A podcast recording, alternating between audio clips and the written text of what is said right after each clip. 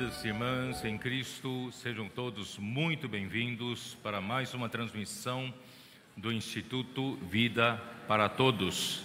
Nós estamos dentro do tema geral Evangelho de João, Palavra, Vida e Edificação. E a mensagem de número 23 tem por título O pão que desceu do céu dá vida ao mundo. A leitura da Bíblia, João, capítulo 6, versículo de 16 até 40. Nós estamos recebendo esse final de semana os capitães, os capitães das tropas. Talvez quem nos visita não está entendendo nada, né? Nós estamos aqui, mais de 200 capitães de todas as regiões do Brasil, da América do Sul, vieram né, os, os irmãos, os jovens maduros, líderes eh, do, da Colômbia, Equador, né, Bolívia, eh, Paraguai, que sempre, sempre esquecido, né? E que mais? Argentina e vários, várias regiões do Brasil, uh, e também mais de 50 né, adolescentes que acompanharam, acompanharam esses três dias de sexta-feira até o dia de hoje. Só para todos vocês saberem o que aconteceu né, nesse final de semana, foram grandes acontecimentos coisas que mudarão nosso futuro. Né? Então, só para a audiência entender que são capitães, né? que são as tropas. Uh, queremos dizer para vocês que, que o Senhor, a partir de 2020, quando Ele revelou a palavra de Salmos 110, versículo 3, que disse que o teu povo, né, assim diz esse salmo, vou ler na versão King James atualizada, né, o teu povo né, se apresentará uh, generoso.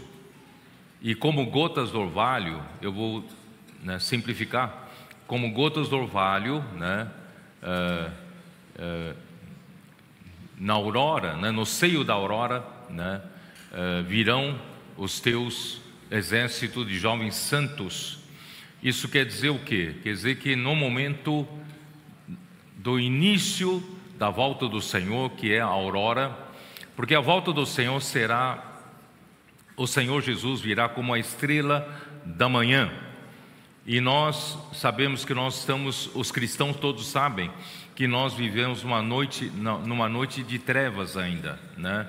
A, a estrela da manhã ainda não apareceu, né? a alva ainda não apareceu, o raiar do dia está começando, né? o, a aurora está começando, mas quando a aurora começa, é, é, o início poucos conhecem, poucos sabem desse início da aurora, somente né, quem é especialista sabe o momento que inicia-se a aurora. E o Senhor, né, Deus Pai, prometeu ao Filho, né, em, em Salmos capítulo 2. Vocês querem ler? Vamos ler, vai. Senão fica tudo no ar, né? Salmos capítulo 2. Senhor Jesus. Salmos capítulo 2, uh, ah, versículo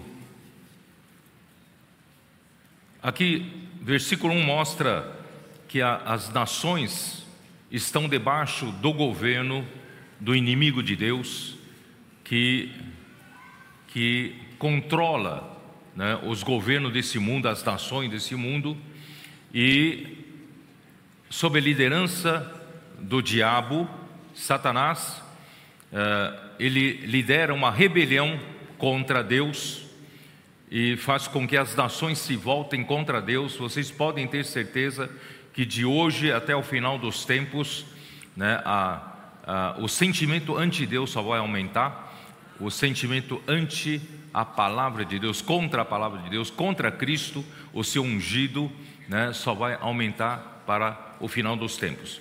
Por isso, aqui já está prevendo alguma coisa. Salmos capítulo 2, versículo 1 diz assim: Porque se enfurecem os gentios, né, os gentios aqui são as nações, né, e os povos imaginam coisas vãs, os reis da terra, os reis da terra daqui são os governantes, os líderes né, das nações, os reis da terra se levantam e os príncipes conspiram contra o Senhor e contra o seu ungido, dizendo: rompamos os seus laços e sacudamos de nós as suas algemas. Quer dizer, Satanás faz com que as nações né, é, queiram cada vez mais se libertar de qualquer laço, qualquer conexão com Deus, para eles, né, para os líderes terem mais liberdade de fazer as coisas totalmente fora né, dos princípios da palavra de Deus, princípio, princípio de Deus. Aí no versículo 5 diz assim: Na sua ira, a seu tempo, lhes há de falar, no seu furor os confundirá.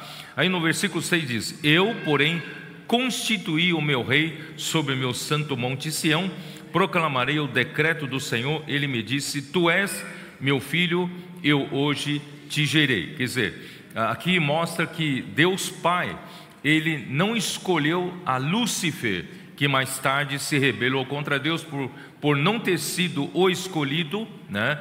Então, eh, aqui ficou claro que Deus Pai escolheu a Cristo. Deus Pai escolheu seu filho, né, para ser rei sobre o seu monte Sião. Eu, porém, constituí o meu rei sobre o meu santo monte Sião, proclamarei o decreto do Senhor, eis ele me disse: Tu és meu filho, eu hoje te gerei. Jesus Cristo, ele se encarnou, se tornou homem, ele é filho de Deus, mas ele se tornou homem, e como homem, ele foi, ele viveu aqui na terra uma vida totalmente né, justa, de, de, totalmente é, segundo a vontade de Deus, morreu pelos nossos pecados, mas Deus o ressuscitou e na ressurreição Deus fez aquele homem Jesus o filho de Deus. Ele já era filho unigênito de Deus na eternidade, o único filho de Deus, mas aqui no tempo ele morreu por nós, ele ressuscitou e na sua ressurreição Deus então o gerou como filho primogênito. Por que primogênito? Porque Deus geraria os muitos outros homens que crescem em Jesus, se tornariam os muitos filhos de Deus. Então ele é o primeiro filho de Deus e nós somos os muitos filhos de Deus, somos os muitos irmãos que seguirão o seu caminho né, para a glória de Deus. Tá? Então, uh, aí versículo 8 vem: Pede-me e eu te darei as nações por herança e as extremidades da terra por tua possessão. Quer dizer, Deus não entregou para Lúcifer né, a possessão da terra e as nações por herança, mas ele entregou para Cristo, entregou para Jesus, né, as nações por herança e as extremidades da terra por tua possessão. Aí vem Salmo 110, né? Eu preciso correr um pouco porque isso tudo é fora da mensagem ainda, né? 110 e versículo 1 logo diz: Disse o Senhor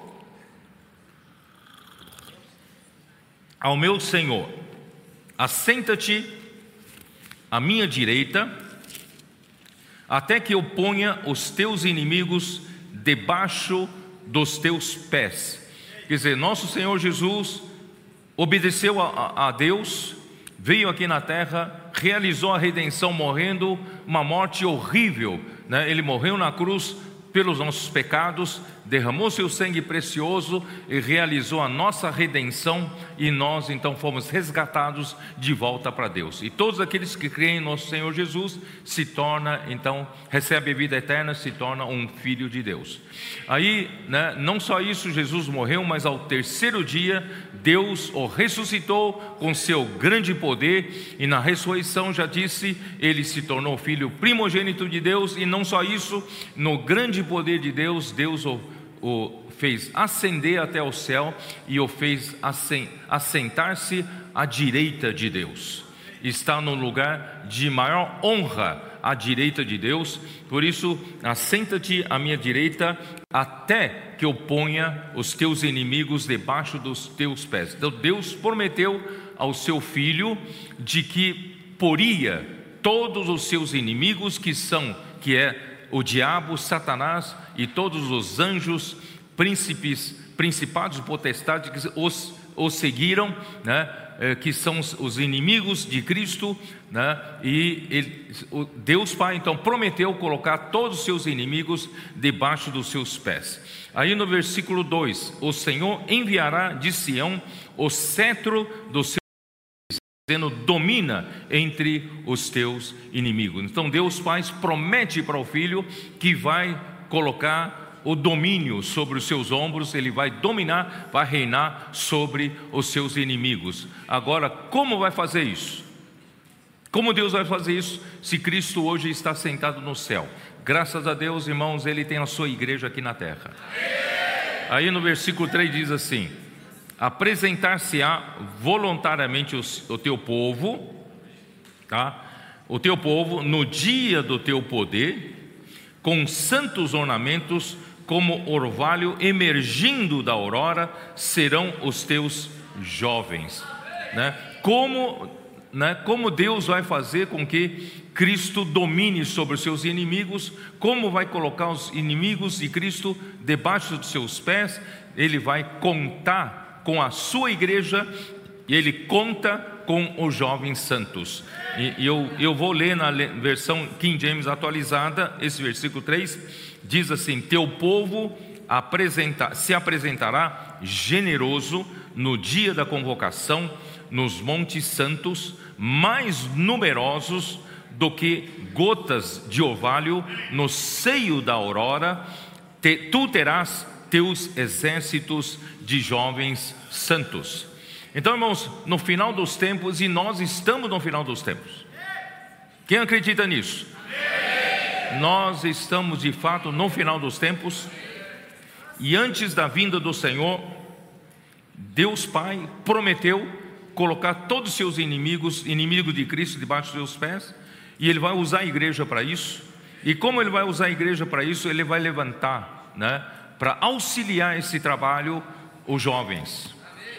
No momento então da aurora, e nós cremos em 2020 pela pela palavra que o Senhor nos revelou lá, irmãos, a aurora começou. E não deu outra. Essa palavra foi falada, irmãos, a partir de 2020, nós vimos milagres acontecer no nosso meio. As nossas crianças começaram a saírem com os pais, né? Vocês se lembram? Nós saímos com nossas crianças pregando o evangelho. Posso orar por você? Orando pelas pessoas nas ruas. E as nossas crianças começaram a querer orar, né? Sair, né? Pai, eu posso também sair orar pelas pessoas? Olha, aí dali a pouco foi se contagiando o que? Os pré-adolescentes. Cinco, seis, sete, oito anos começaram a, a, aparecer no nosso meio, e dali a pouco, irmãos, 10, 11, 12, 13, 14 anos, nossos adolescentes começaram a cair como gota do orvalho. Você não sabe de onde, né?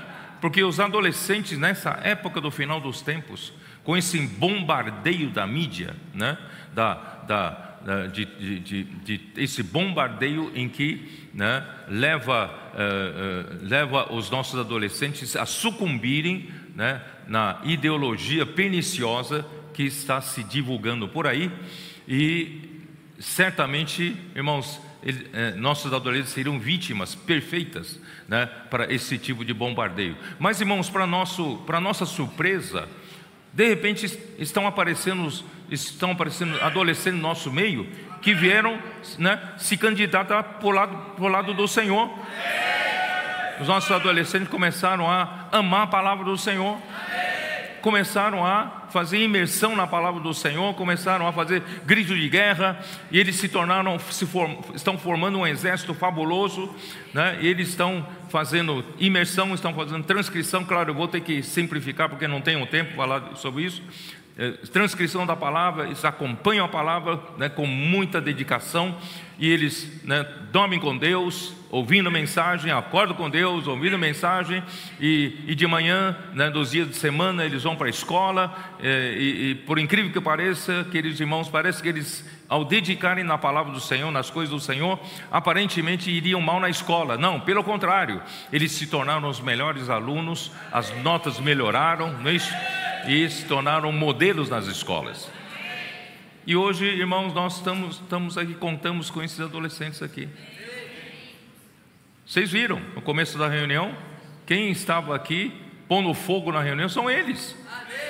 É, e de repente, né, nessa última conferência, só para correr um pouco mais rápido, né? Nessa última conferência que houve em julho, né? E na conferência de adolescentes, o Senhor nos deu um sentimento de que eles são as nossas tropas. Já que eles, eles formam o exército de Deus, então eles são as tropas. E as tropas estão prontas. As tropas estão com moral muito alto. Né? As tropas estão são totalmente direcionados, direcionadas pela palavra de Deus. Eles têm direção, eles têm foco, né? E graças a Deus, logo depois da conferência de adolescentes, nós tivemos a conferência de jovens. E na conferência de jovens, né, os, os, responsáveis pela conferência de jovens me procuraram e perguntaram, Pedro, como é que nós fazemos? Já que as tropas estão aí, né, uh, uh, a mil por hora, e agora e os nossos jovens vão, o que, que nós vamos fazer com eles, né?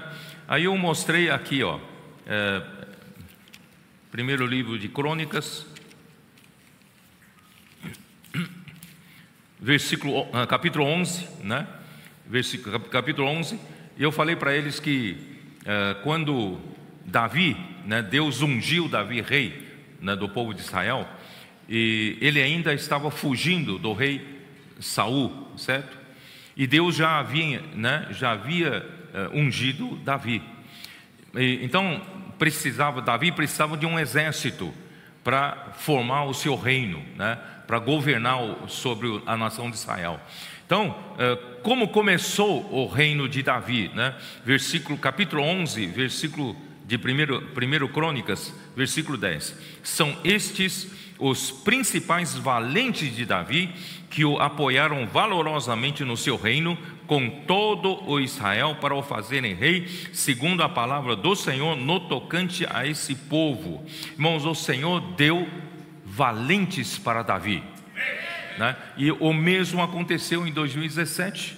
Em 2017, né, uh, alguns eu, eu comecei a falar sobre entusiasmo, né, excelência e inclusão, porque né, a situação da igreja estava um pouco apática e alguma coisa precisa ser feita, precisava provocar uma reação e o Senhor nos deu essa palavra. E a partir daí, irmãos, nós percebemos que nós precisamos fazer, né, precisamos de um exército, precisamos de valente de Davi. Aí então conversei com alguns né, eh, jovens maduros e né, um desses jovens né, me, pergun me perguntou, irmão Pedro, exatamente qual é o nosso papel, o que, que o senhor que, que o irmão quer que a gente faça.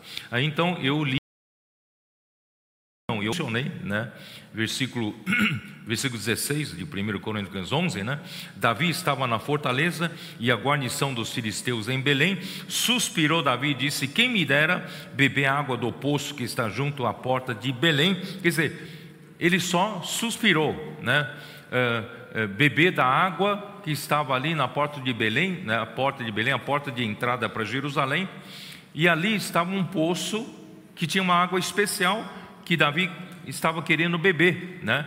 Mas claro que ele não, não, não, não pediu para ninguém ir lá para tirar água, por quê? Porque né, o exército dos filisteus, do inimigo dele, estavam ali, acampados ali, né? Mas olha só, ele só suspirou, tá? Olha só o versículo 18: Então aqueles três valentes romperam pelo acampamento dos filisteus e tiraram água do poço, junto à porta de Belém, e tomaram-na e a levaram a Davi. Ele não a quis beber, mas a derramou como, como libação ao Senhor, e disse: Longe de mim, ó meu Deus, fazer tal coisa, beberia eu o sangue dos homens que lá foram com perigo de sua vida, pois com perigo de sua vida a trouxeram. De maneira que não a quis beber, são essas as coisas que fizeram os três valentes. Então, aí então começou né, o surgimento dos valentes entre nós. Nós temos jovens maduros que estão têm a visão né, da obra do Senhor e têm a visão da necessidade do Senhor, do reino do Senhor. Irmão, nós estamos aqui lutando pelo reino do Senhor, não é isso? Estamos do lado de Cristo, lutando pelo estabelecimento do reino de Deus aqui na terra, né? Então, nós somos de valente de Davi. Aí começaram a aparecer valentes de Davi. Aí, valente de Davi, né? Eu não, hoje não vou ter tempo de ler capítulo 12. Quem tiver tempo, leia capítulo 12 hoje. Muito, muito bom, tá? Então, uh, Davi, então começou a se juntar, né? Uh, pessoas para formar um exército de Davi. E nesse, nessa formação, tá? Eu vou ler no versículo 18 uh, capítulo 12, versículo 18. Então entrou o Espírito em Amazai, cabeça de 30, 30 valentes, e disse: Nós somos teus, ó, ó, ó Davi, e contigo estamos, ó filho de Jessé. Quer dizer, nós estamos contigo. Né? Paz, paz seja contigo, e paz com os que te ajudam, porque o teu Deus te ajuda.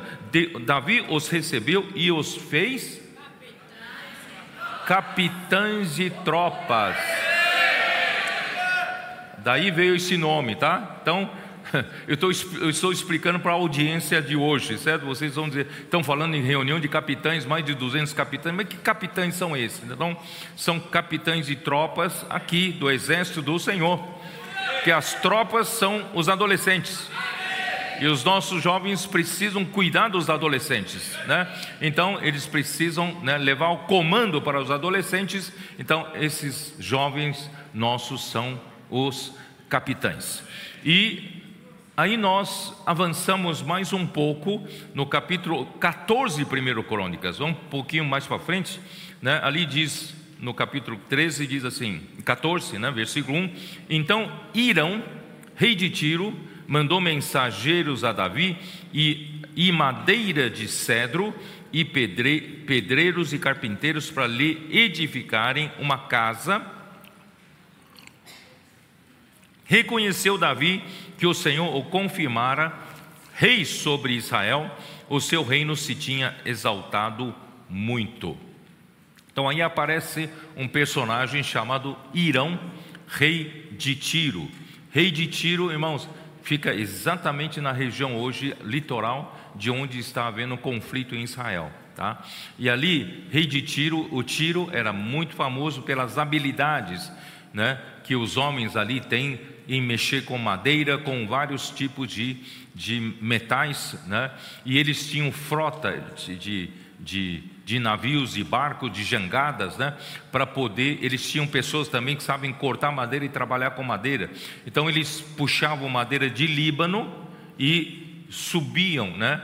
É, por ali no litoral em Jope e subia para Jerusalém para a construção, né?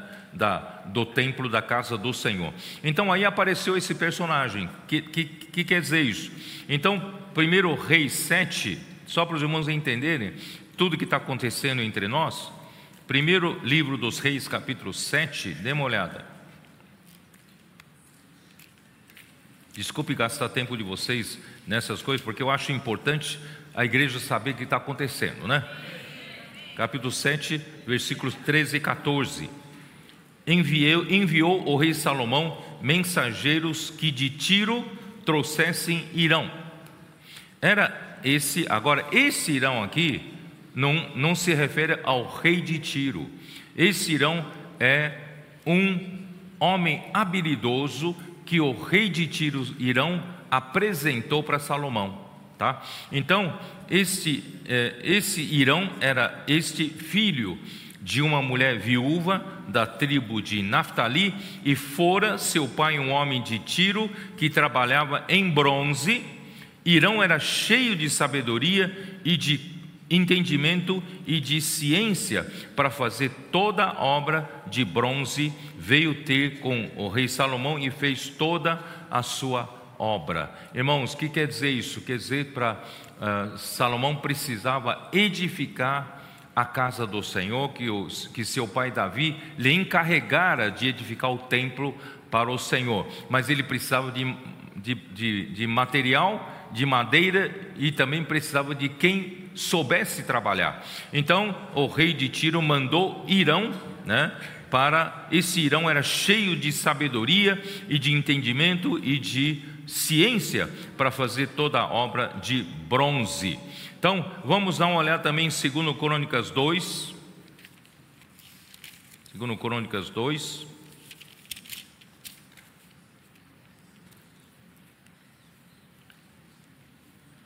Versículo 3: Salomão mandou dizer a Irão, rei de Tiro, como procedestes para com Davi, meu pai, e lhe mandaste cedros para edificar a casa em que morasse, assim também procede comigo. Eis que estou para edificar a casa ao nome do Senhor meu Deus e lhe consagrar para queimar né, perante ele incenso aromático, etc, etc. Versículo 5: A casa que edificarei há de ser grande, porque nosso Deus é maior do que todos os deuses. No entanto, quem seria capaz de lhe edificar a casa? Tal, tal, tal. Vamos lá.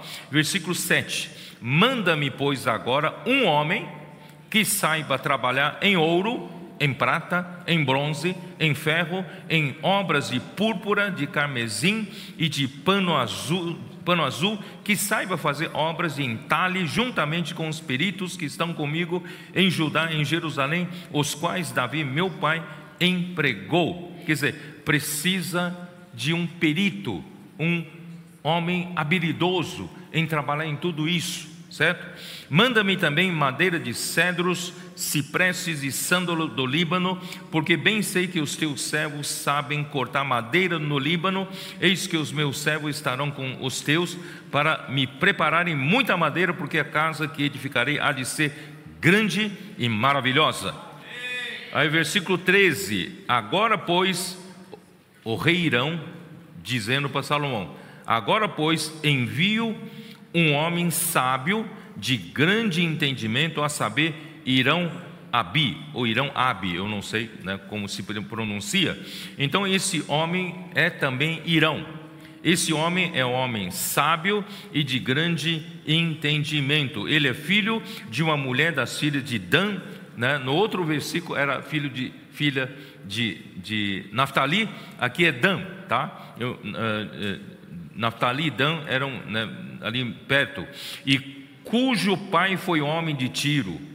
Ele sabe lavrar em ouro, em prata, em bronze, em ferro, em pedras, em madeira, eh, em obras de púrpura, de pano azul, de linho fino e de, em obras de carmesim, e é hábil hábil para toda a obra de entalhe e para elaborar qualquer plano que lhe proponha, juntamente com teus peritos e os peritos de Davi, meu Senhor e teu Pai.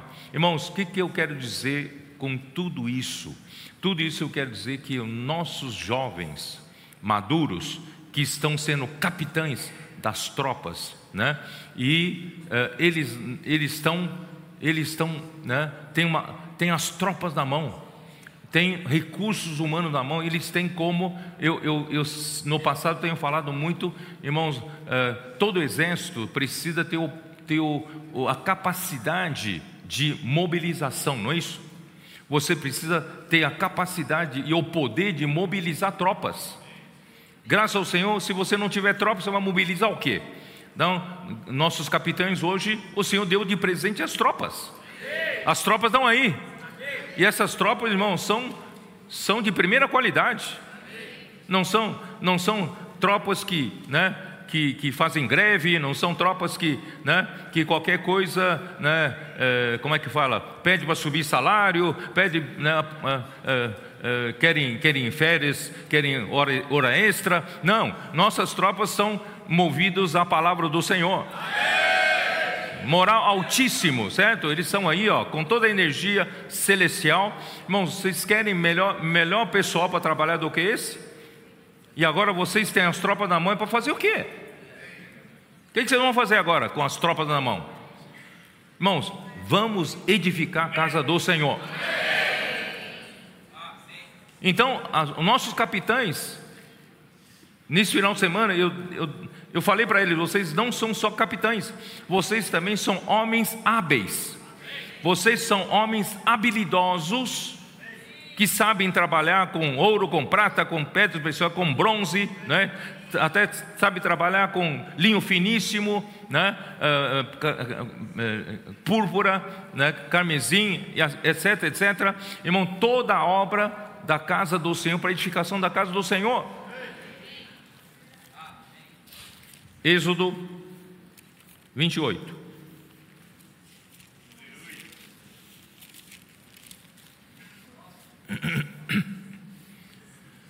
O povo de Israel estava no deserto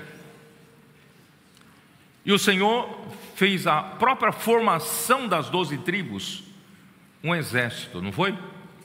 Porque assim que saiu né, do, do, do Egito, Deus mandou contar quantos homens né, que era capaz de sair para a guerra eles tinham. Então, irmãos, o povo de Deus, irmãos, ao mesmo tempo é um exército. Você sabia disso? Nós somos um exército, porque tem inimigos ao redor, tem inimigo que quer nos destruir, porque nós viemos aqui para estabelecer o reino de Cristo no meio do terreno do inimigo. Então nós somos, né? Tem uma luta, tem uma guerra entre reinos a travar aqui. Então nós somos o povo de Deus é um exército. Nós somos um exército, certo? Então, e só que o povo se acampava como exército. Não tenho tempo para dizer, né? O tabernáculo ficava ao centro e o, o povo, as doze tribos de Israel, acampavam ao redor. E quando Deus, né, mandava levantar as tendas, né, as tendas e o povo saía andando como um exército, marchava como um exército. Então, quem era o centro desse povo? O tabernáculo. O tabernáculo hoje representa a igreja. E quem está no tabernáculo, o centro do tabernáculo é o Santo dos Santos. E que, o que estava no Santo dos Santos? A arca da aliança. E a arca da aliança, irmão, representa a presença de Deus, representa a presença da glória de Deus, representa a presença de Cristo, nosso Rei. Então, irmãos, nós temos Cristo no tabernáculo e a, igreja, e a igreja é o tabernáculo. Nós temos Cristo na igreja. Então, irmãos, nós precisamos, nós temos uma tarefa que é o povo de Israel precisava construir o tabernáculo de acordo com o que o Senhor ordenava. O Senhor tem um modelo próprio para a construção do tabernáculo, só que agora nós precisamos de homens habilidosos para fazer esse tabernáculo no deserto. Então, irmãos, no deserto nós temos duas, né? Nós temos os dois focos que na verdade um só, tá? Quais são os dois focos aqui no deserto? Irmãos, é edificar o tabernáculo e entrar na boa terra. Hoje a igreja tem esse duplo objetivo. É um só objetivo, mas duplo. Nós estamos aqui, irmão, para edificar a igreja com o fim de entrar na boa terra. O que, que é boa terra? O reino, o milênio. Quem quer reinar com Cristo durante mil anos? Somente os vencedores vão reinar com Cristo durante 20 anos, durante mil anos, né? Todos da velha geração do povo de Israel que saiu do Egito e caiu no deserto pela incredulidade, pela desobediência. Somente Caleb e Josué dessa geração entraram na boa terra de Canaã. E quem entrou era toda geração nova. E o que, que é essa geração nova, irmão? Representado pelos nossos adolescentes. Do jeito que eles estão amando a palavra, com a simplicidade, andando, inculcando a palavra no coração, irmãos, eles estão em direção a, boa terra de Canaã. E nós, os adultos, não fomos jogados fora, não. O Senhor falou em Mateus 18: se vos converterdes e vos tornardes como uma criança, né, vocês entrarão no reino dos céus. Se não se converterem, não entrarão no reino dos céus. Por isso, irmãos, alguns se recusam a voltar à simplicidade e infelizmente vai cair no deserto. Mas quem né, quiser voltar a aprender com nossos adolescentes com a sua simplicidade, amor pela palavra, obedecer a palavra, irmão, nós vamos entrar na boa terra de Canaã. Só que para entrar na boa terra de Canaã precisamos edificar o tabernáculo. Então tem duas coisas: precisamos edificar o tabernáculo e entrar na boa terra. Nós temos um exército, né, para vencer todas as guerras, porque a edificação exige luta. Enquanto nós edificamos a igreja, o inimigo quer destruir. Então precisamos lutar, tá? Mas o objetivo final, irmão, é levar a igreja toda para a boa terra de Canaã. Então é isso. Aí, Êxodo 28, versículo 3: Falarás também a todos os homens hábeis, a quem enchi do espírito de sabedoria, que façam vestes para Arão para consagrá-lo para mim, para que me ministre ofício sacerdotal. Aqui só está falando de uma veste sacerdotal já precisavam, né? Moisés já precisava de homens hábeis, homens hábeis. Depois tem cada utensílio, cada móvel né, do tabernáculo, as tábuas, a cobertura, as colunas, tem muitas coisas para fazer, precisamos de, né, estamos precisando de homens hábeis. De onde nós podemos tirar homens peritos? Especialistas, habilidosos para fazer a obra do Senhor, para edificar a casa do Senhor. Desse grupo de capitães. Por isso, quero que toda a igreja saiba que nós convocamos os capitães para dizer para eles, eles não só estão liderando as tropas, eles estão sendo preparados pelo Senhor para o Senhor os encher de sabedoria. Para serem esses homens habilidosos para fazer a obra do Senhor de edificação do tabernáculo. Tá? Então vou ler de novo. Falarás também a todos os homens hábeis, a quem enchi do espírito de sabedoria. Então, irmãos, de um lado, irmãos, esse Irão habilidoso, ele tinha um pai Tiro, pai de Tiro, e a mãe judia. Vocês sabem que é judeu quem tem uma mãe judia, tá? Então, ele era judeu. Só que o Senhor deu para ele um pai que era de uma região habilidosa. O que quer dizer isso, hein? Quer dizer isso. Por que, que o Senhor colocou você passar pelas coisas que você passou na sua vida? Você já pensou nisso? Todo o seu histórico, a sua infância, a sua juventude, a escola que você frequentou, não é isso? A profissão que você tem, a habilidade que você adquiriu. Você acha que tudo isso é, é para quê? E tudo isso, viu, Davi? Viu, o, o, o Davi, o André? É, é, é o pai Tiro, sabia? É o pai que pertence, né? Aquele lugar de pessoas habilidosas. Então o Senhor te deu um pai de tiro, mas a mãe judia. Quer dizer, você então pertence, vou trazer para o lado espiritual. Você pertence ao povo do Senhor, você pertence à igreja do Senhor, mas o Senhor fez você passar por esse mundo secular, não fez você passar? Passou? Para você o que? Tem habilidades. Tem habilidade, você tem habilidades. Por, por, que, por que, que o Senhor me fez passar por situações que eu passei, né, na minha infância, na minha mudança para o Brasil e toda né, a escola que eu frequentei, né, a, a, o, o, curso que eu fiz, né, todo o trabalho, tudo, tudo que eu, né, por que, que eu fui lecionar na escola, por que, que eu fui trabalhar como engenheiro, por que, que né, depois o Senhor me deu mais, mais experiência disso, experiência daquilo, irmão, tudo isso para preparar-me como um pai de tiro para me dar habilidades. Então, você, você que está muito ocupado com o seu trabalho, não, você, o Senhor não, não te tirou fora não da, da, da do, dos capitães, das tropas, não. Você vai dizer, mas eu estou muito ocupado, não tenho tempo para o Senhor, eu estou fora. Não está fora, não. O Senhor, o Senhor está preparando você. Essa habilidade não é só para você ganhar dinheiro e depois morrer no caixão colocar você no caixão, não. Essas habilidades, se eu usar você para a edificação da igreja. Vocês estão entendendo? Então, nós, né? Só que o Senhor não usa a nossa habilidade em natura. Essa habilidade, irmão, precisa ser passada por morte, o Senhor só vai usar em ressurreição. E como é que o Senhor vai usar em ressurreição? Depois que Ele encher você do espírito de sabedoria. Não é com sua habilidade natural.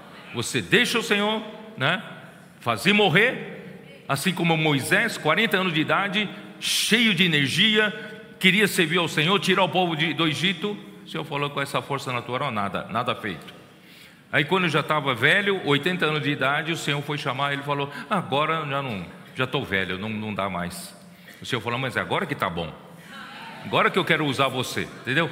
Então tudo que ele, aquilo, aquilo que ele aprendeu de habilidade, agora sim, em ressurreição, o Senhor pode usá-lo, tá? Então, irmãos, o, o Senhor hoje quer usar vocês e quer usar vocês para a obra do Senhor.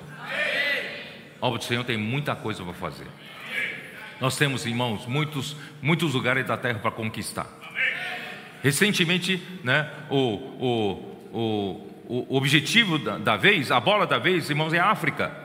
Nós estamos entrando na África, graças ao Senhor, está prosperando. Nós estamos entrando com, com SEAP, comportagem, casa de, de comportores, né? Nós estamos entrando com, com publicação de livros, uh, vans, carros para transporte. Irmãos, graças ao Senhor, as coisas estão avançando de uma forma sustentável.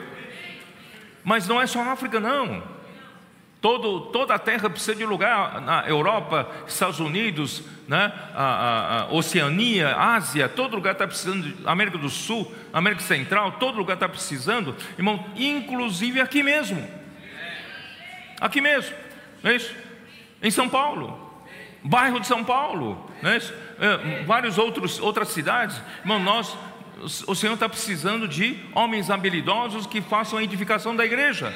Então, graças ao Senhor, eu falei para nossos jovens né, maduros, que são capitães de tropas, agora vocês têm tropa na mão, é para fazer o quê?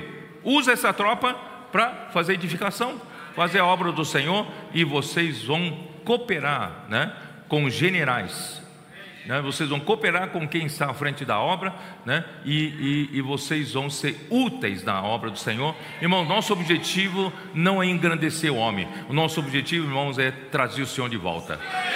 Né? edificar a igreja, estabelecer o reino de Deus de volta. Então, os capitães vieram né, com um escopo mais, mais limitado e saíram com um escopo amplo demais né, os duzentos e poucos capitães irmãos, saíram da, vão sair daqui irmão, com uma visão muito mais ampla. Nós, nosso objetivo, irmãos, é edificar o tabernáculo e levar, né, levar os vencedores para a boa terra de Canaã. Agora vou entrar na mensagem. Vou procurar, vou procurar ser rápido, tá? Vou ser rápido. Ó Senhor Jesus.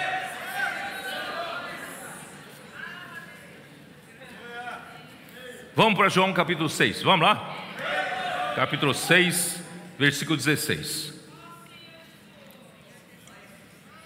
Irmão, estou muito, muito alegre. Estou muito alegre.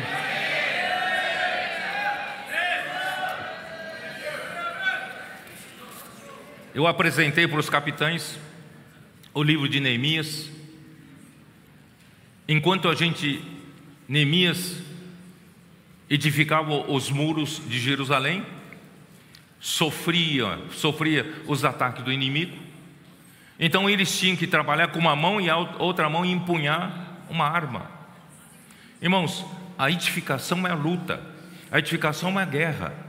Nós, nós, né? Vocês sabem que o, o, eu não sei, uma coisa que eu sempre quis dizer, dizer para vocês, irmãos, Sabe qual é a economia do diabo? Diabo tem um plano. O plano dele, irmãos, é destruir tudo que Deus faz. O plano dele é destruição. Por isso, irmãos, demolição é coisa mais fácil. Destruir o que os outros fazem é muito fácil, não é isso? O difícil é construir. Construir. Então, o, o, o trabalho do inimigo é destruir. Eu estou certo ou não? João capítulo 10.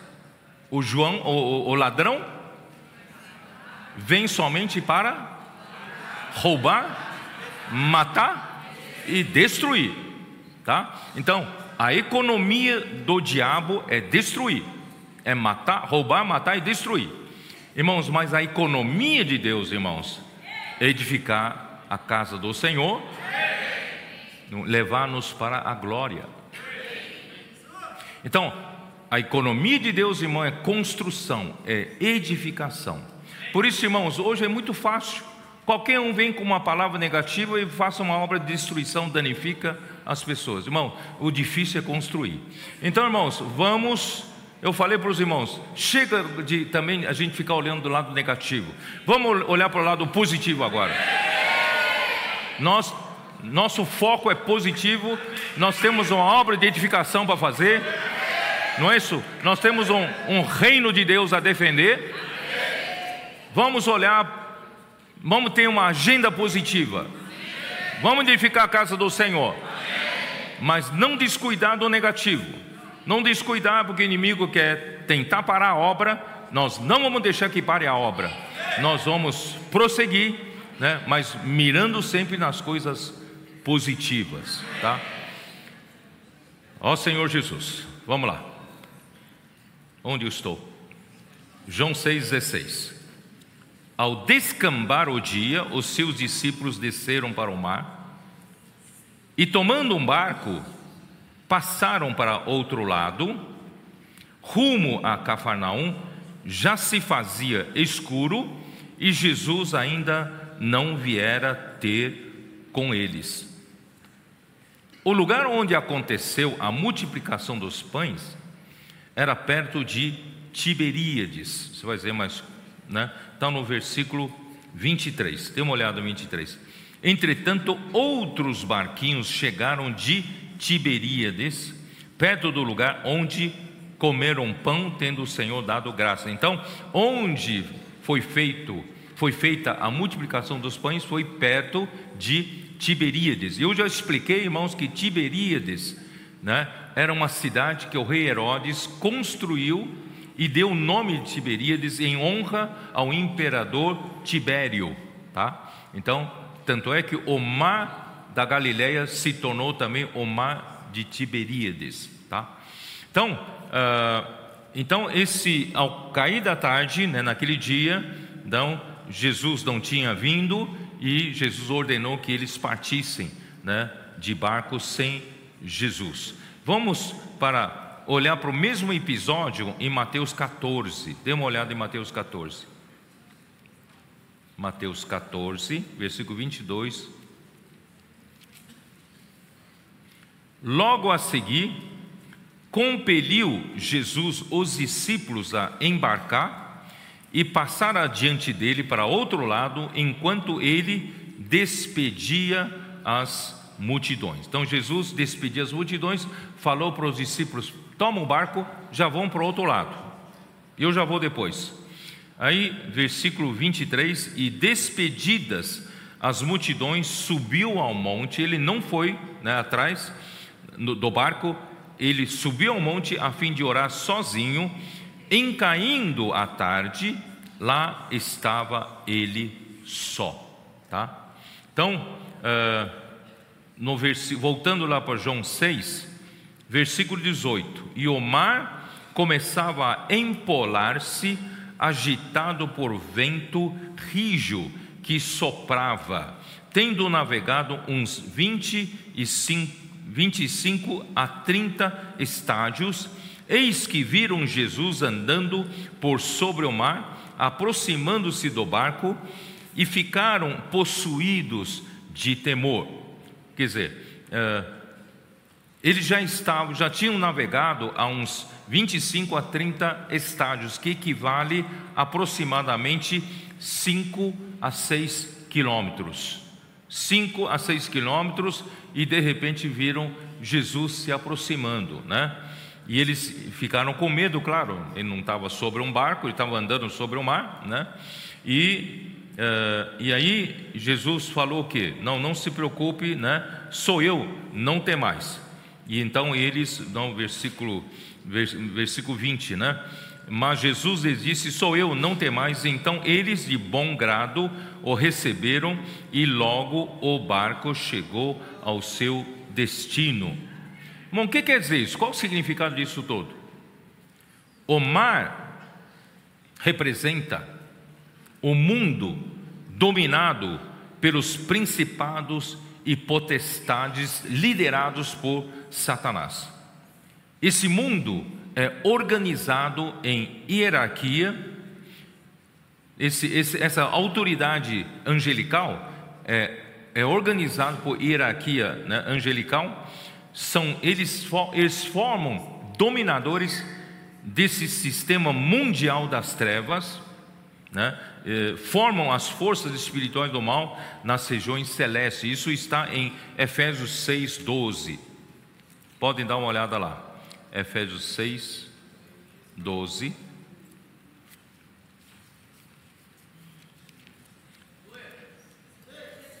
Porque a nossa luta não é contra o sangue e a carne, e sim contra os principados e potestades, contra os dominadores deste mundo tenebroso, contra as forças espirituais do mal nas regiões celestes. Irmãos, é, existe essa luta né, que você não vê, mas essa luta está na esfera espiritual tá? E vocês, se vocês, se vocês tiverem a, a Bíblia versão King James atualizada com notas, você pode ver as notas que referem a esses dois versículos falam desse sistema mundial controlado por esse, essa, essa hierarquia angelical eles são dominadores desse mundo das trevas, né? eles dominam sobre todo esse sistema das nações que nós conhecemos. Tá? Então, irmãos, é, é, esse, esse é o mundo e nós vivemos desse, nesse mundo. Tá? E, uh, e, e quem, é que, quem é que fazia o mar se agitar? Quem é que. Né? Uh, e, e, e eu quero dizer para vocês que o barco refere-se a igreja. O barco é a igreja. E o barco está no mundo, mas o barco não, não faz parte do mundo, não é do mundo. Né? Assim como Jesus, eu, eu, eu, eu estou no mundo, não, não sou do mundo, assim como vós também não, são, não, sois, não sois. Quer dizer, irmão, nós estamos no mundo, mas nós não somos do mundo. O barco está sobre as águas do mar, né? mas as águas do mar não estão dentro do barco. Se estiverem, se você começar a colocar as águas do mar dentro do barco, esse barco vai afundar. Então não coloque o mundo na igreja, tá? Não coloque as coisas do mundo na igreja. O, o, o mundo, né? É o mar, a igreja é o barco. Irmãos, o mundo, né? Com o, o barco tem que atingir o objetivo, tá? Está no mundo está no mar, mas tem que ir para um destino. Então, com Jesus no barco, nós vamos chegar no destino. Tá? Então, eh, enquanto a obra de Deus avança, as forças espirituais do mal intensificam a sua oposição. O barco com os discípulos representa a igreja que vive nesse mundo, porém não pertence ao mundo, antes o barco, a igreja, é um instrumento para Deus realizar a sua obra. No entanto, para a igreja cumprir a sua missão, sob os ataques do diabo, precisa da presença de Jesus para chegar ao destino. Então, como o mar quer impedir o avanço da igreja? Através das ondas, através da tempestade. E como é que surge tempestade? O vento. Quando o vento, aqui fala vento rígido, não é isso? O vento sopra e o mar se agita. E o mar, o mar se agitando, o barco impede o barco de avançar. Não é isso? E, e quem é que agita? Quem que sopra o vento? Quem que agita, agita as ondas? Né? Vou dar uma olhada, vamos dar uma olhada rápida em Mateus 8. Mateus 8. Versículo 26.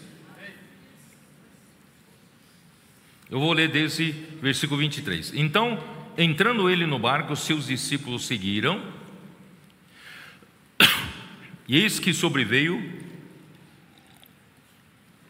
no mar uma grande tempestade, de sorte que o barco era varrido pelas ondas. Então, quando a igreja quer avançar, né, se a igreja não está avançando, irmãos, não preocupa né, o império das trevas. Mas quando a igreja, nesse, como esse barco, quer avançar, né, o mar quer impedir. Tá? Então, como o mar quer impedir? É fazendo com que o barco seja né, varrido pelas ondas através da tempestade. Entretanto, Jesus dormia. Irmão, Jesus está está em outra esfera. Ele está na esfera celestial. Ele não é afetado pelas circunstâncias, né? Mas os discípulos vieram acordar, chamando Jesus: Senhor, Senhor, salva-nos, nós vamos morrer, perecemos. Aí perguntou-lhe Jesus: Então, por que sois tímidos, homens de pequena fé? E levantando-se, Jesus acordou, levantou-se, né? repreendeu os ventos e o mar e fez-se grande bonança. Então, quem é que agita o mar para impedir o barco de avançar? São os ventos, é a tempestade. E quem, onde, quem são, quem provoca os, os ventos e as ondas do mar? Irmãos, são o que? São os principados potestades que atuam no ar e os demônios que têm o seu lugar de habitação no mar. Vocês entenderam? Então, todo exército do império das trevas lutam contra a igreja avançar. Por isso, irmãos, os ataques do inimigo, irmãos, são coisa, coisa que tem que acontecer, tá? Porque eles não querem a igreja avance. Mas, irmão, nós temos Jesus no barco. Então não fique atemorizado, não fique assustado não. Inimigo quer assustar você, não fique assustado não. Jesus está dormindo. Jesus não se preocupa com isso não. Aí quando você acorda e fala, homem de pequena fé, né? Eu estou aqui, né? eu estou aqui, amém? Senhor Jesus está conosco. Mateus 14, versículo 22, o mesmo registro, o mesmo episódio e outro registro, né? Mateus 14, versículo 22. Como diz? Logo a seguir, compeliu Jesus os discípulos a embarcar e passar adiante dele para outro lado, enquanto ele despedia as multidões, e despedidas as multidões subiam ao monte a fim de orar sozinho, em caindo a tarde, lá estava ele só. Entretanto, o barco já estava longe, uns 5, 6 quilômetros adiante, né? E a muitos estádios da terra, açoitado pelas ondas, porque o vento era contrário. Irmão, para o barco avançar, o vento desse mundo é sempre contrário. Não pense que o mundo vai te ajudar, não. Não vai ajudar, tá? Uh, na quarta vigília da noite foi Jesus ter com eles andando por sobre o mar. E os discípulos, ao verem-no andando sobre as águas, ficaram aterrados e exclamaram: É um fantasma! E tomados de medo, gritaram. Mas Jesus imediatamente lhes disse: Tem de bom ânimo, sou eu, não tem mais. Né? Aí respondendo-lhe Pedro, Pedro disse: Se és tu, Senhor, manda-me ir ter contigo por sobre as águas. Pedro realmente é sempre um impetuoso, né? Tá, manda-me sobre, eu também quero andar sobre as águas. Então, então Jesus disse: Vem, então vem. E Pedro, descendo do barco, andou sobre as águas e foi ter com Jesus. Só que ele percebeu que ele reparou na força do vento, ele teve medo.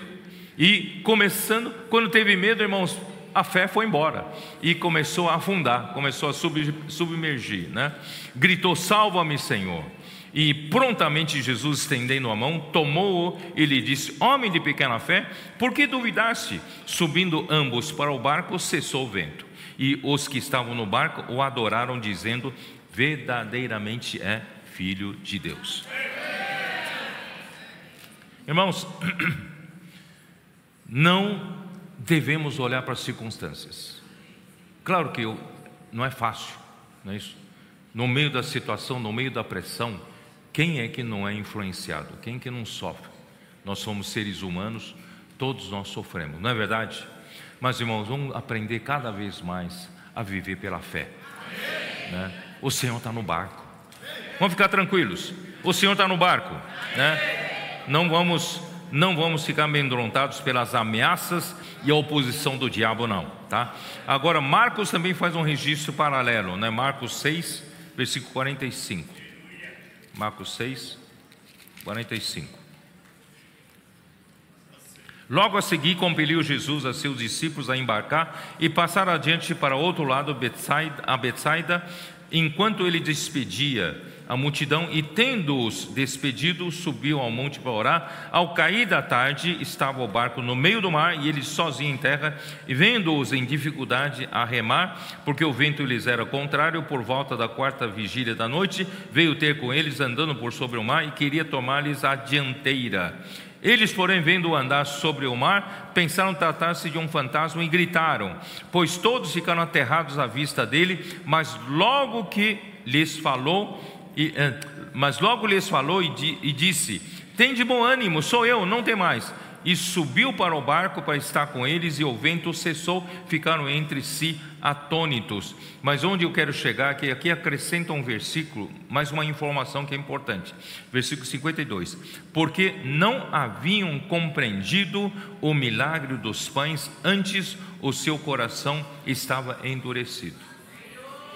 Porque Jesus fez mais um milagre na frente dos seus discípulos? Porque eles ainda não haviam entendido o milagre dos pães, o que realmente tinha acontecido. Né? Então, o Senhor, como é difícil o Senhor trabalhar em nós, né? Nós ainda falta-nos sempre fé, né? Por isso precisamos ser como uma criança, né? As crianças creem mais rapidamente, né? Ó Senhor Jesus. Vamos, vamos seguir então, né? Vamos seguir lá João 6. João 6, vamos seguir. Uh, estamos no versículo o quê? 24? Não, estamos no. Onde estou? Versículo 24, é isso? Quando, hã? Quando, pois, viu a multidão que Jesus não estava ali com seus discípulos, tomaram os, os barcos e partiram para Cafarnaum, né?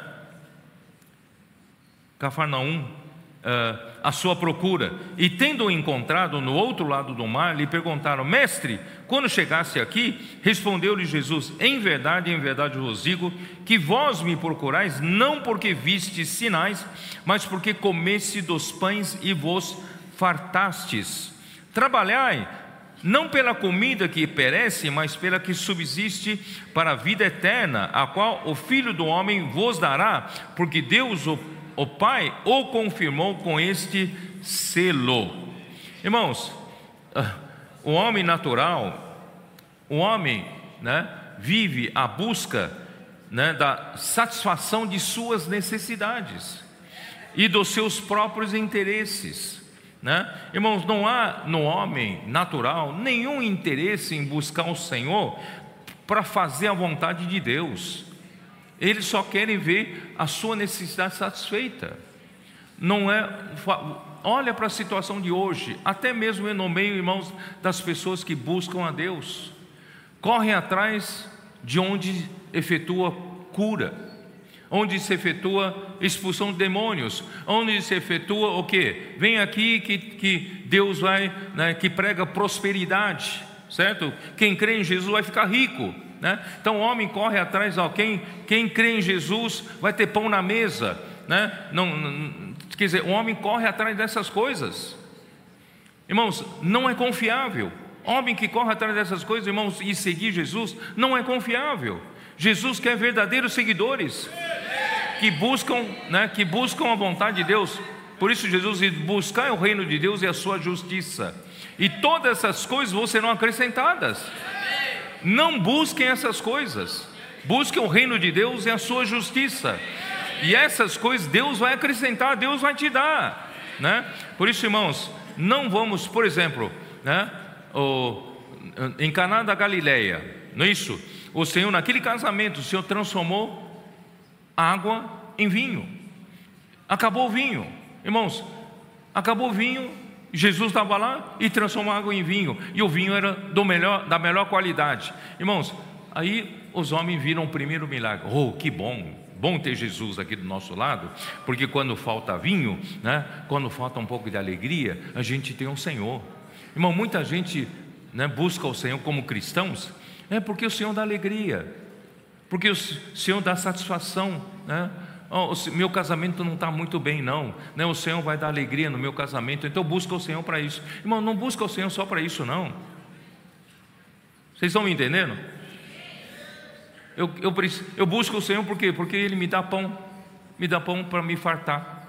Né? Eu não preciso trabalhar mais. Já pensou ter um, ter um Senhor que sempre vai transformar né, cinco pães e dois peixes em em, em, essa fartura de comida, irmão, nós, né, nós precisamos ter, irmão, essa multidão estava correndo atrás de Jesus, buscando Jesus, vieram de longe, tom, pegando seus barquinhos, atravessaram o mar para buscar o que? Buscar essas coisas materiais. Espero que você não esteja buscando o Senhor só pelas coisas materiais, só pela sua satisfação de sua primeira necessidade, não, irmão. Nosso coração aqui é fazer a vontade de Deus. Nós amamos ao Senhor, fazemos a vontade de Deus, irmão, disposto até passar por privações. É ou não é? Quem está disposto a passar por privações? Nós amamos o Senhor, amamos a vontade do Senhor, né? Ó Senhor Jesus. Por isso, é, no capítulo, no versículo 15, nós já falamos que a multidão queria fazer Jesus rei. Né? Jesus então fugiu deles, Jesus foi embora. Jesus falou: Eu não vim aqui né, para isso, porque a multidão queria comer, né, queria um líder que pudesse produzir pão para eles. Né? Por isso que Jesus falou no versículo 27: Trabalhar não pela comida que perece, mas pela comida que subsiste para a vida eterna, tá? e, e o qual o Filho do Homem vos dará. Não busque esse pão que perece, Busque a comida que eu, eu vou te dar, eu quero te dar, dar para vocês. Irmão, é a comida que vai durar para a vida eterna. Porque Deus, o seu Pai, confirmou com o seu selo. Irmão, Deus confirmou ou não confirmou com o seu selo? Confirmou sim. Quando João Batista batizou Jesus, o que aconteceu? Deus Pai não selou ali que esse é meu filho, em quem me compraço, não é isso? Então, Jesus, João Batista disse: Este é de, verdadeiramente o Filho de Deus. Houve um selo de Deus, né? Ó Senhor Jesus, uh, irmãos, homem é de três partes. Nós somos de três partes. Nós temos um espírito. Aliás, quando Deus criou o homem, a primeira coisa que Deus criou no homem é o espírito. Você tem um órgão no seu íntimo chamado espírito. Esse espírito humano foi criado pelo Espírito de Deus para Deus poder ter um lugar para entrar em você, ou Deus ter como contactar você, porque Deus é espírito, importa que os seus adoradores o adorem em espírito e em verdade. Então Deus criou um espírito em você, esse é o centro do homem. O centro do homem é o espírito. E não só temos espírito, Deus também nos criou uma alma. Na criação do espírito formou-se uma alma. O que é alma? Cada um tem uma alma diferente. A alma é a sua característica, é a sua pessoa, a sua personalidade. É ou não é? Deus não criou dois homens iguais, não. Mesmo dois gêmeos idênticos não são idênticos, não. Porque Deus criou cada um um indivíduo com uma alma diferente ainda que seja semelhante um a outro, mas é diferente. Por isso, irmãos, por quê? Porque Deus não nos criou como robôs, né? uma fábrica, fabricação em série, todo mundo saindo aqui como robôs, né? Irmão, nós não somos robôs. Você tem uma preferência, eu tenho outra preferência, você, né? Uh, você é diferente de, de mim, cada um é diferente. Por quê, irmãos? Deus quer domar, né? Deus quer governar cada uma das almas diferentes. E no fim, irmão, Deus vai fazer uma orquestra sinfônica maravilhosa sob a sua regência, seu governo, tá? Nós somos seremos a multi a multiforme sabedoria de Deus, irmão, será, né, a, será apresentada diante para o universo inteiro, para o inimigo de Deus também, tá? Então, irmãos, graças ao Senhor, né, nós temos o espírito, nós temos a alma e nós temos o corpo. Esse corpo foi feito do pó da terra para podermos viver na dimensão da terra. Nós estamos limitados por tempo e o espaço, vivemos na dimensão em que nós vivemos, porque Deus criou em nós um corpo. Porque o meu espírito, a minha alma, irmãos, não estão nessa dimensão. Só que meu espírito e minha alma estão limitados dentro do meu corpo. E o meu corpo está dentro dessa dimensão. Então, irmãos, e o corpo precisa de comida todos os dias. Né? Eu preciso de bebida, se eu não beber da, se eu não beber da água, é isso? Ou, ou melhor, eu preciso de respirar. Se eu parar de respirar por cinco minutos, alguns talvez não aguentam mais, seis, sete, irmãos, as células do cérebro são as primeiras a morrerem sem oxigênio. Aí dá morte cerebral. Por isso, irmão, nós não aguentamos sem o ar mais do que cinco, seis, sete minutos. Agora, você também precisa da água. Sem água você não vive. Você precisa de comida. Eu fico, às vezes a gente sai para viajar, né, visitando as igrejas, tal. Mas toda hora é assim, né? Onde vão tomar café da manhã? Ah, café da manhã, né? Nem a mim, né? Onde vai ser café da manhã? Aí tomamos café da manhã, aquela comunhão maravilhosa com os irmãos, tá? Aí depois, onde vai ser o almoço? Depois da almoço, onde vai ser o jantar? Quer dizer, a gente se preocupa só com isso. Você já percebeu isso não? Você já sabe onde vai almoçar, né? Já pensou onde você vai jantar? Não. O que, que você vai jantar? Ou vai jantar ou não vai jantar? Não sei. Né? O que, você vai fazer amanhã? O que, que vai comer amanhã, do café da manhã? O que, você vai almoçar amanhã? A, a, a, a gente vive para atender essa necessidade física. Estou certo ou não? Então, a nossa necessidade primeira é a necessidade do corpo. Infelizmente, o homem só olha para essa necessidade. O homem tem uma necessidade muito maior que é da alma, e maior ainda que é do espírito, e não se preocupa em satisfazer, não se preocupa em alimentar, só se preocupa em alimentar o físico, não é isso? Por isso, irmão, precisamos ter uma visão maior. Mateus 4,4, Jesus disse na tentação do diabo, Jesus disse o que? Não só de pão viverá o homem, Mateus 4, 4. Versículo. É isso, né? Jesus, porém, respondeu: Está escrito: Não só de pão viverá o homem, mas de toda palavra que procede da boca de Deus. Irmãos, o homem precisa da palavra que da boca de Deus para viver. Então não fica pensando todo o tempo que vai ser onde vou tomar café, o que, que vou almoçar, o que, que vou jantar, não é isso? Irmãos, se preocupa com como é que eu vou viver sem a palavra de Deus. Os nossos adolescentes não sabem mais viver sem a palavra de Deus. Não só de pão viverá homem, nem a mim, não fica só pensando no que vai comer, né? Vamos, vamos aprender com adolescentes.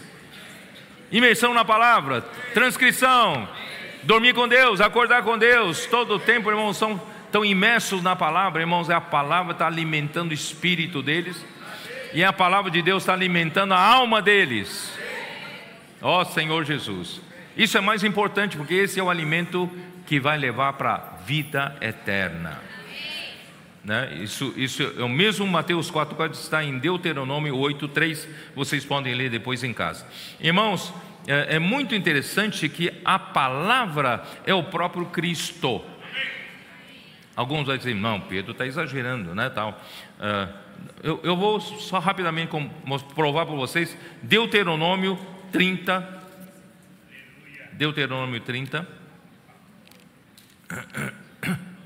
Versículo 11.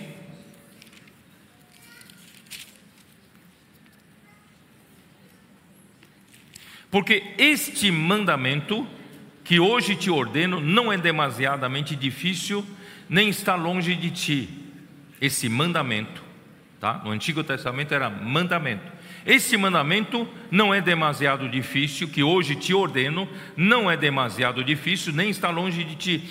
Não está nos céus para dizeres: quem subirá por nós aos céus para, para que nolo traga e nolo faça ouvir, para que o cumpramos? Né? E nem está além do mar para dizeres: Quem passará por nós além do mar para que nolo traga e nolo faça ouvir, para que o cumpramos? Pois esta palavra está muito perto de ti, na tua boca, no teu coração, para a cumprires. Quem é essa palavra? Vai agora para o Novo Testamento, Romanos capítulo 10. Fala da mesma coisa, só que já de maneira diferente. Romanos 10. Senhor Jesus. Romanos 10, versículo 6. Mas a justiça decorrente da fé assim diz: Não perguntes em teu coração quem subirá ao céu, isto é para trazer do alto a Cristo, e quem descerá ao, ao abismo. Aqui não está falando de mandamento mais, vocês perceberam? Aqui está falando de quê? Cristo. Então, o mandamento lá em Deuteronômio, aqui é Cristo, tá? A palavra lá, aqui é Cristo. Então, aí ele fala, né? Onde estou? né? É, não pergunte em teu coração quem subirá ao céu, isto é para trazer do alto a Cristo, ou quem descerá ao abismo, isto é para levantar Cristo dentre os mortos. Então, no conceito de Deus, aquele mandamento que ele ordenou no Antigo Testamento é Cristo. Né? Porém, que se diz: a palavra está perto de ti, na tua boca e no teu coração, isto é, a palavra da fé que pregamos. Por isso, irmão, se com a tua boca confessares Jesus como Senhor, e em teu coração creres que Deus o ressuscitou dentre os mortos, tá? Será salvo. É simples, né? Bom, não tenho tempo de, de falar muito sobre isso. Aí, irmãos, ah, Senhor Jesus. Por isso que, por isso que a palavra, irmão, não é meramente as escrituras, né? João 5, vamos voltar lá para João. João 5, versículo 39, né? Muitos falam, ah, tem que voltar para a Escritura, irmãos. Escritura sem Cristo é letra morta. Muitos estão falando, não, não, não, não, não caia nesse senhor de palavra profética, não. Volta para a Escritura, irmãos. Escritura sem Cristo. Né? A palavra de Deus, irmãos, é Cristo. E tem que ser Cristo, né? versículo 39: Examinais as Escrituras, porque julgais ter nelas a vida eterna, e são elas mesmas que testificam de mim. Contudo, não quereis vir a mim para terdes vida, não é isso? Então, irmãos, a palavra só tem vida se você encontrar Cristo ali, porque Cristo é a palavra, né? Então, Cristo é a vida eterna. 1 João 1, 2, como diz? Primeira epístola de João capítulo 1, versículo 2. Senhor Jesus. Estou correndo um pouco para terminar, porque tomei um, bastante tempo no começo, né? Mas eu acho que vale a pena. Capítulo 1, versículo 2. E a vida se manifestou, e nós a temos visto, e dela damos testemunho, e vô-la anunciamos. O que? A vida eterna a qual estava com o Pai e nos foi manifestada. Quem é a vida eterna? É Cristo. Cristo é a vida eterna, né? E quem nele crê terá vida eterna. João, vamos voltar lá para João 6. João 6:40, como diz. Senhor Jesus. De fato, a vontade de Deus, de meu Pai, é que todo homem que vira o Filho e nele crer tem a vida eterna, e eu o ressuscitarei no último dia. Irmãos, então, a. Ó Senhor Jesus, bom, depois eu explico isso. Então, a vida eterna não apenas indica a sua duração eterna, a vida eterna indica a sua natureza eterna, natureza divina, a qual pertence à dimensão da eternidade. Acho que você não entendeu nada. Quando você fala em vida eterna, o que, que você está pensando? Na longevidade, não é isso? Quando fala da vida eterna, não, é uma vida que vai durar para sempre. Mas durar para sempre aonde? Em que dimensão? Em que esfera?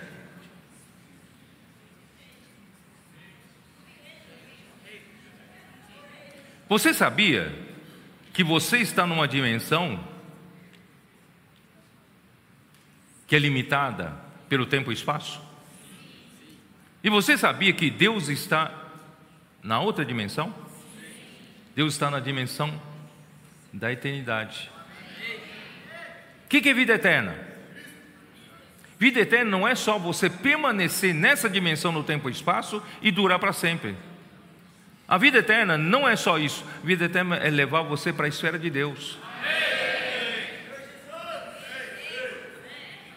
Senão não faz sentido. Você quer continuar vivendo eternamente do jeito que você está vivendo aqui? Não, eu não quero não. Eu quero para ir para a dimensão onde Deus está. Por isso, irmãos, a vida eterna não é só a duração e do jeito que está mas elevar você para outra esfera. Amém. Quem quer ir para outra esfera? Para a dimensão da eternidade onde Deus está. Tá? Eu vou falar um pouco mais ainda depois disso, rapidamente.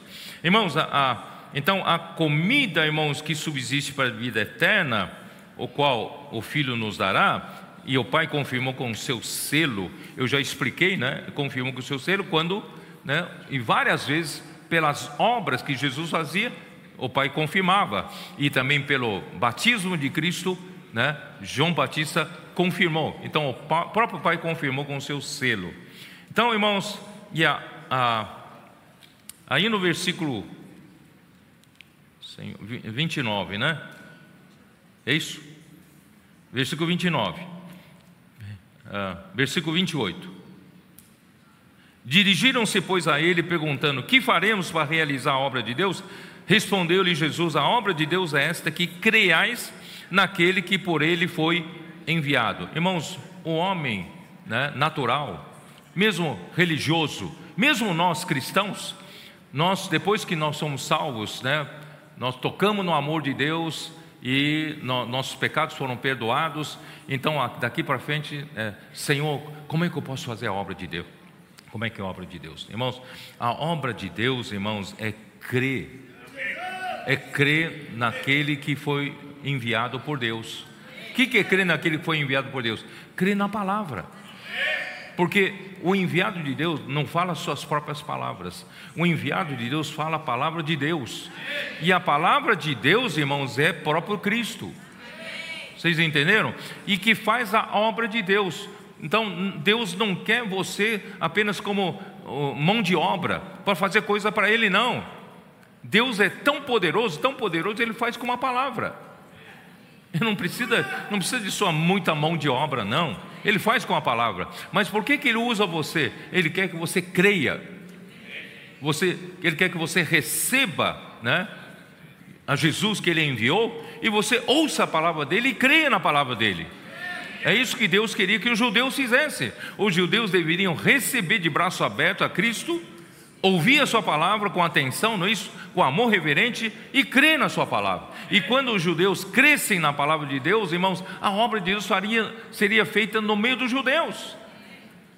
Israel não estaria na situação de hoje, não é isso? Se tivessem ouvido a palavra de Jesus naquele tempo, né? Por isso, irmãos, a obra de Deus não tem esse conceito natural. Vamos fazer coisa para Deus, vou para a África, vou, vou ser missionário, mas não é nesse sentido né? fazer coisas para Deus, mas é, é crer na palavra de Deus e a, ao crer na palavra de Deus, a palavra de Deus opera eficazmente em quem crê. Aí a obra de Deus acontece. Né? Vocês, aí no capítulo, no versículo 30 diz assim: Então lhes disseram né, eles: Que sinal fazes para que vejamos e creiamos em ti? Quais são os seus feitos? Uh, nossos pais comeram o maná no deserto, como está escrito, deu-lhes a comer pão do céu. Não sei se vocês estão entendendo, né?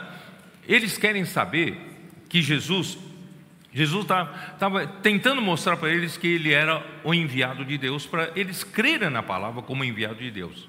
E os judeus queriam uma prova, né? Que sinal você nos mostra que você realmente é o enviado de Deus? E sabe que sinal que os, os judeus estavam querendo? Eles falaram que Moisés, Ele, né, Deus deu um, um sinal para que o povo cresça, que Moisés, e porque Moisés nos deu pão do céu. Só que eles não estavam preocupados com pão do céu, com a natureza celestial. Eles estavam preocupados com pão que cai do céu para encher o estômago deles. A preocupação deles era pão para alimento. Não sei se vocês perceberam, né? Porque uh, se você, Jesus, conseguir nos encher, encher nossa dispensa de pão todos os dias de graça, ah, aí nós vamos crer que você é o novo, novo Moisés, é o Messias que veio, não é isso? Irmão, o povo é muito ligado às coisas materiais. Ó Senhor Jesus, Replicou-lhe Jesus: Em verdade, em verdade vos digo: Não foi Moisés quem vos deu o pão do céu, o verdadeiro pão do céu é meu Pai quem vos dá. Porque o pão de Deus é o que desce do céu e dá vida ao mundo. Irmãos, verdadeiro pão de Deus é o que desce do céu e dá vida ao mundo. Irmãos, ó Senhor Jesus, eles precisam de mais sinais ainda para para Jesus de que ele era o enviado de Deus? Olha tantos sinais. Caná da Galileia transformou vinho em pão, água em vinho, certo? E logo depois curou o filho do, do oficial do rei, certo? E logo depois curou o paralítico de 38 anos que a religião não conseguiu curar, né? Olha só, aí, aí para frente, irmão, quantas coisas aconteceram na, na, na Samaria, né? E depois agora, agora o último, a multiplicação dos pães. Quantos sinais eles precisam para crer? Na verdade, eles estavam preocupados que Jesus fornecesse pão. Pão, eu digo pão material. Não é pão para alimentar o espírito, não, eles não estavam preocupados com isso. Por isso, irmãos, o Senhor precisa realmente nos levar para outra esfera. Irmãos, para ver que é o pão do céu, né? E o verdadeiro pão do céu realmente é que é que aquele que desce do céu, né? Irmãos, onde eu quero chegar? Ó oh, Senhor Jesus, por que o verdadeiro pão de Deus é o pão que desce do céu, tá? Lembra que eu, eu li muitas vezes sobre Tiago. Agora vou usar Tiago de novo. Tiago capítulo 1, dê uma olhada lá. Capítulo 1, versículo 16 para frente. Tiago diz assim: Não vos enganeis, meus amados irmãos, não se engane, não se engane com, com pão físico, né? pão dessa terra. Deus quer te dar coisa muito melhor. Né? Por quê? Porque toda boa dádiva e todo dom perfeito, o que, que é todo, toda boa dádiva? Irmão, todo, todo presente que Deus quer dar para o homem, todo dom perfeito que Deus quer dar para o homem, irmão, não é o pão que perece, não. Ele quer dar coisa muito melhor. Sabe o que ele, dá, ele quer dar para o homem? É o pão que desce do céu. E o que, que, é o céu? O que, que, é céu? É, é a esfera onde Deus está. O céu é, on, é a dimensão onde Deus vive. Né? Isaías 57 não fala, né? É, fala aquele que é alto né? e sublime. Eu né? habito a eternidade. Ele é aquele que habita a eternidade, ele está na eternidade. E esse é o céu, esse é o céu. Irmãos, toda coisa boa vem desse, desse céu, toda coisa boa vem dessa esfera da eternidade. Ó Senhor Jesus, onde descendo, vamos, vamos continuar lendo, descendo do Pai das luzes, em quem não pode existir variação ou sombra de mudança. Irmão, onde Deus habita é na esfera da eternidade, não está na esfera do tempo e espaço, Tem, não, não, não está na esfera da matéria. Hoje nós temos essa matéria, o nosso corpo é uma matéria, não estamos no, no mundo material. Irmãos, Deus está no mundo espiritual, no mundo da eternidade, do mundo né, das luzes. O Einstein, ele fez a sua teoria da relatividade. Irmãos, alguma, mesmo na física, ele conseguiu mostrar para a gente, irmãos, que quem.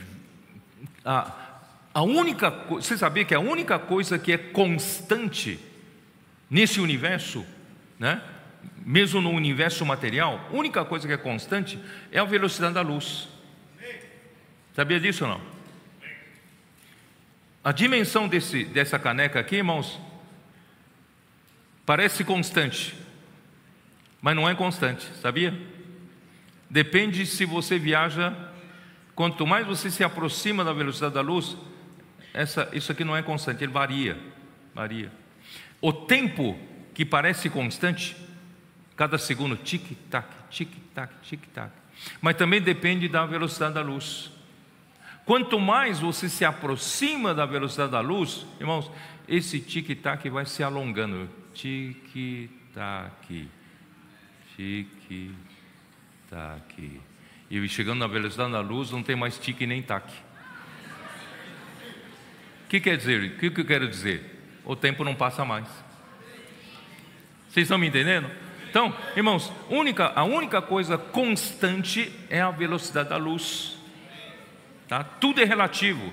O espaço é relativo, o tempo é relativo, tudo é, é relativo. Por isso, irmão, única coisa que não muda nunca.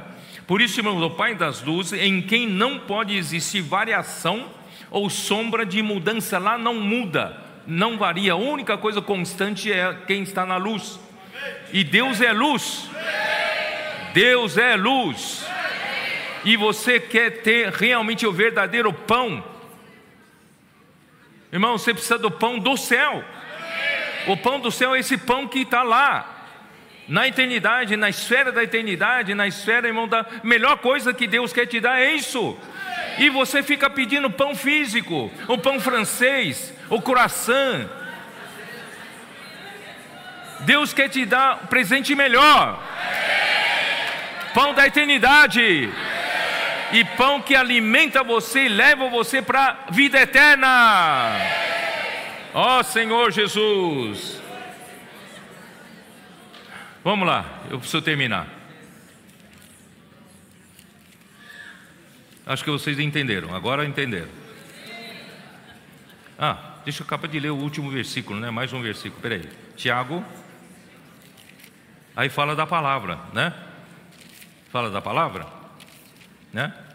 Toda boa dádiva de todo dom perfeito são lá do alto, descendo da, do Pai das luzes, em quem não pode existir variação, sombra de mudança, pois, segundo o seu querer, Ele nos gerou pela palavra da verdade.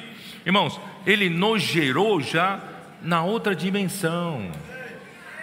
O seu novo nascimento já levou você para a dimensão onde Deus está, sabia disso? A sua natureza do novo nascimento já é da, daquela dimensão, tá? Porque você foi gerado pela palavra da verdade. A palavra da verdade, irmãos, é a palavra que está lá na eternidade. É a única constante também. A, palavra, a verdade é a única constante, né? para que fôssemos como que primícias das suas criaturas. Suas criaturas o que? Não criaturas da terra, criaturas do céu. Criaturas da eternidade, tá? Bom, vamos terminar. Ó Senhor Jesus. Então lhes disseram: Senhor, dá-nos sempre pão, desse pão. Declarou-lhe, pois, Jesus: Eu sou o pão da vida, o que vem a mim jamais terá fome, e o que crê em mim jamais terá sede. Irmãos, é outra dimensão, é o pão de outra dimensão né? Pois eu já vos disse, embora me tenhais visto e não credes, todo aquele, aquele que o Pai me dá, esse virá a mim, e o que vem a mim, de modo nenhum o lançarei fora. Irmãos, fique tranquilo se você realmente é, ama o Senhor, você é alguém que o Senhor, o Pai entregou a Jesus, Ele não vai lançar fora você, Ele vai cuidar de você, tá? É, é, isso, né? Porque eu desci do céu não para fazer a minha própria vontade, e sim a vontade daquele que me enviou. Jesus, um enviado de Deus, irmãos, não faz a sua própria vontade. Pode criticar à vontade, você pode criticá-lo tudo, mas ele não faz a sua própria vontade. Ele faz a vontade de quem o enviou.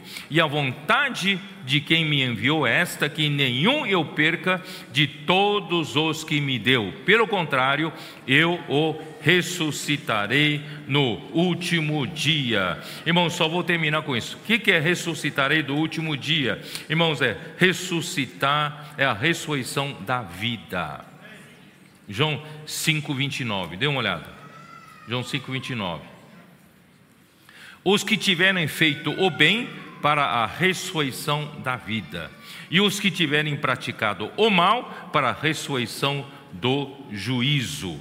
Irmãos, todos nós, irmãos, que cremos em Jesus, tá? Em, em 1 Coríntios 15, vamos dar uma olhada rápida. 1 Coríntios 15, versículo 23.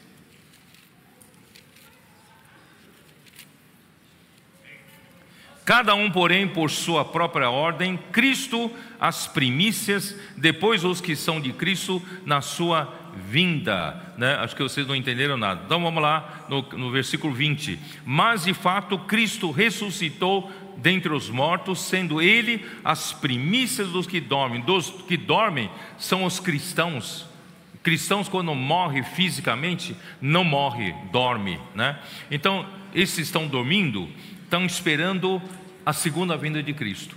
Quando Cristo voltar, nós seremos ressuscitados.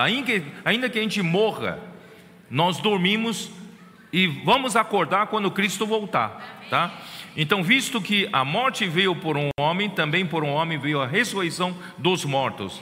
Porque assim como em Adão todos morrem, assim também todos serão vivificados em Cristo, cada um, porém, em sua própria ordem, né? Uh, Cristo as primícias, ressuscita primeiro, e depois os que são de Cristo na sua vinda. Se por acaso alguém morrer hoje, como cristão, como filho de Deus, ele dorme, ele não acaba, ele dorme. Mas quando Cristo voltar, ele vai acordar. Tá? Versículo 52. 1 Coríntios 15, 52. Né? Versículo 50, 51. Eis que vos digo um mistério: nem todos dormiremos, mas transformados seremos todos. Num momento, não abrir e fechar de olhos, ao ressoar da última trombeta que é vindo do Senhor, a trombeta soará, os mortos ressuscitarão, incorruptíveis, os mortos aqui, os, os que crerem em Jesus, tá?